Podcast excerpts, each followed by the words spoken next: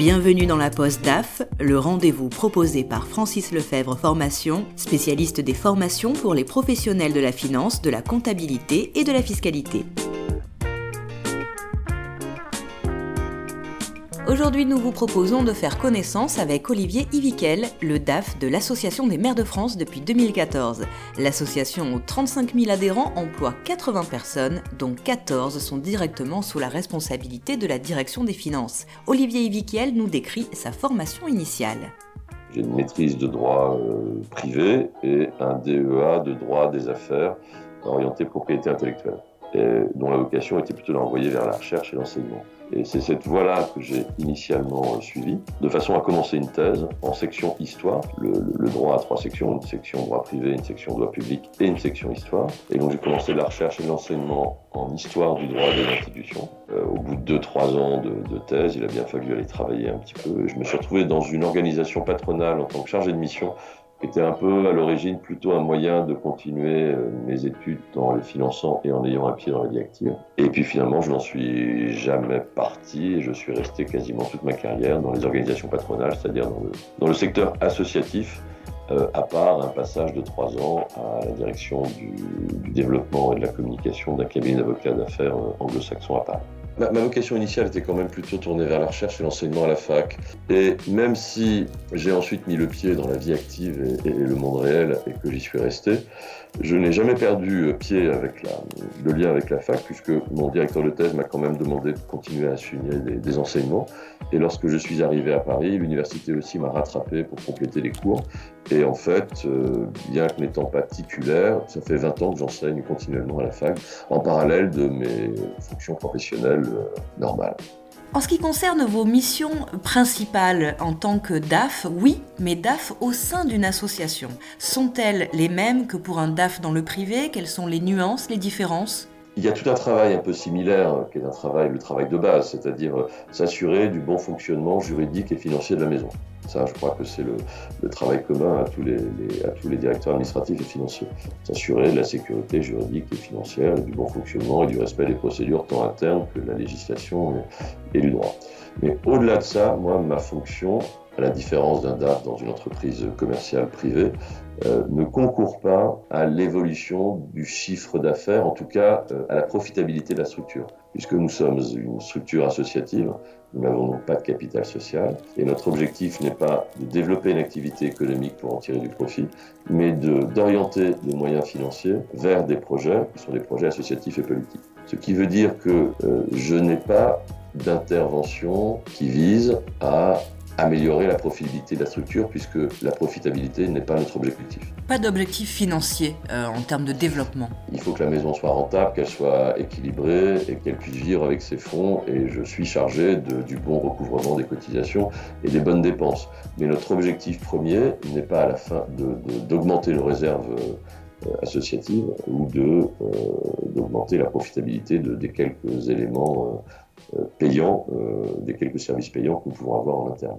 Aujourd'hui, l'association des maires de France emploie 80 personnes à peu près? Absolument, 80 salariés. Et que représente votre équipe de collaborateurs au sein de cette structure? Alors, j'ai en management direct 14 collaborateurs sur les 80 qui chacun ou par petits groupes de 2-3 ont une mission très particulière qui correspond au fonctionnement de la maison, qui euh, la partie comptable, budgétaire, cotisation, qui la partie informatique, qui euh, la partie organisation congrès et événementiel. Enfin voilà, tout, tout, tout. L'équipe est structurée par des tâches très particulières euh, qui certaines n'ont aucun lien a priori les unes avec les autres sauf qu'elles font partie de la partie administrative et fonctionnement de la structure. En fait, j'ai la responsabilité de l'ensemble du fonctionnement de la structure et pas de son fonctionnement politique et conseil à destination des adhérents.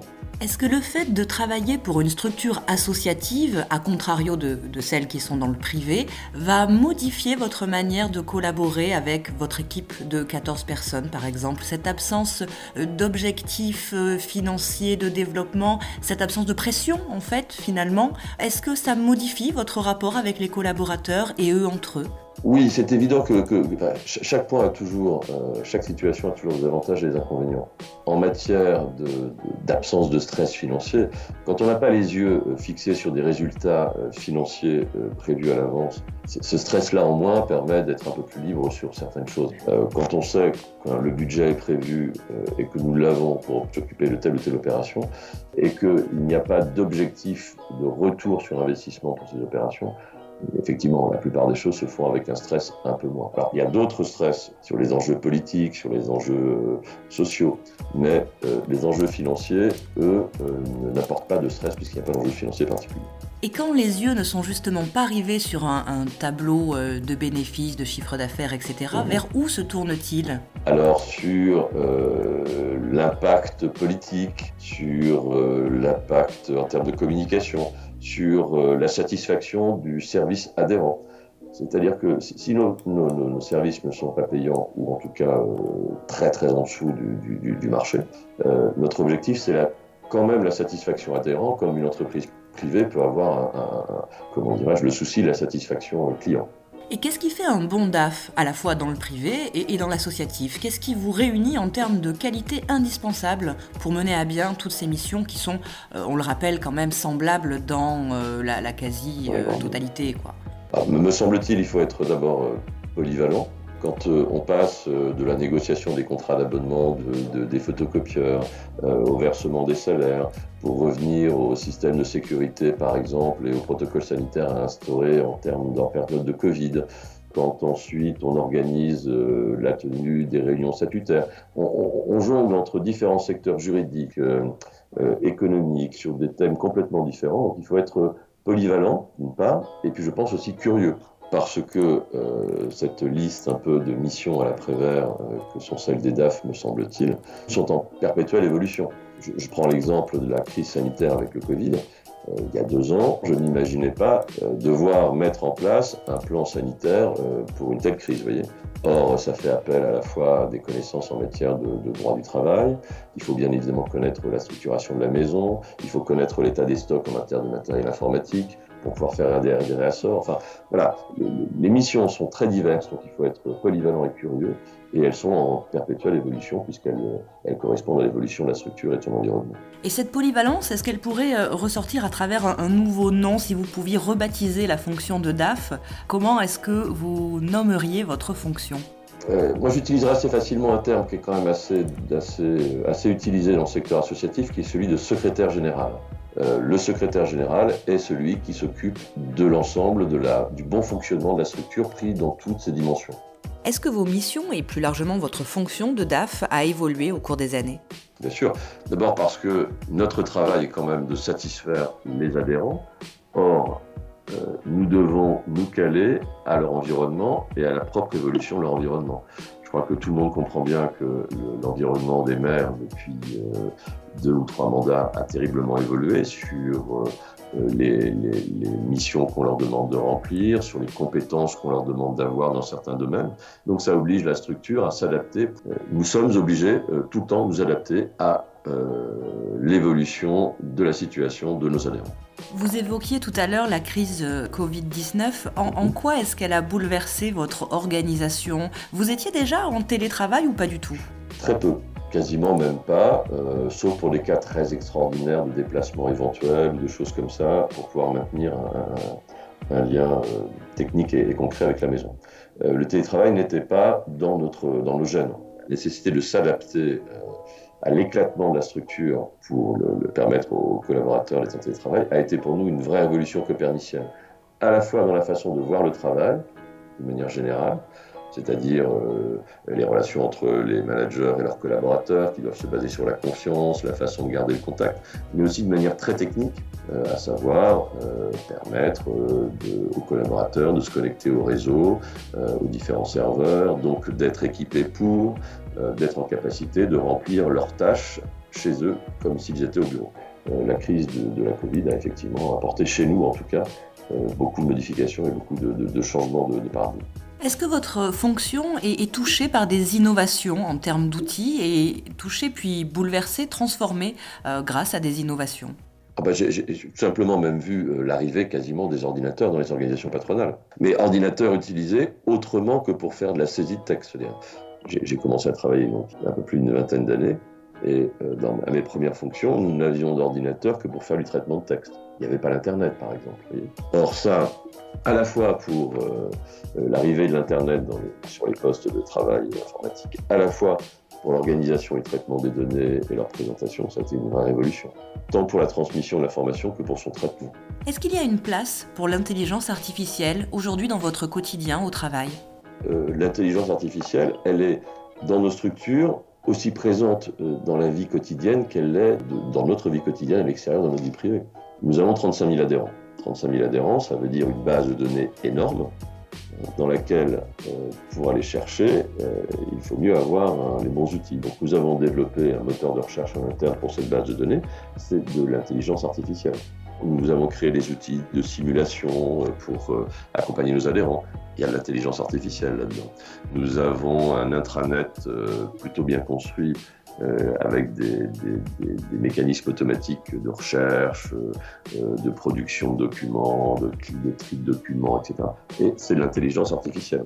Alors nous ne montons pas de projets tournés vers l'intelligence artificielle, mais l'intelligence artificielle euh, aujourd'hui s'invite dans quasiment tous les développements informatiques et qu'ils soient pour les adhérents ou pour le fonctionnement de la structure. Donc l'intelligence artificielle est d'une manière plus ou moins importante présente dans quasiment tous les dossiers aujourd'hui. Aujourd'hui, vous disposez d'une quantité de données, comme tous les DAF, qui est assez énorme. Comment arrivez-vous à les vulgariser, euh, notamment auprès des 14 collaborateurs dont vous parliez? D'abord, d'une part, les 14 collaborateurs n'ont pas tous destination à avoir euh, la plupart des données. Les, éléments fiscaux de calcul euh, des différentes lignes fiscales ou amortissements ne concernent pas forcément mes camarades de l'informatique, voyez. Ensuite, j'adapte la communication et les présentations en fonction de euh, l'interlocuteur qui est en face de moi et en fonction de l'utilisation qu'il en fera.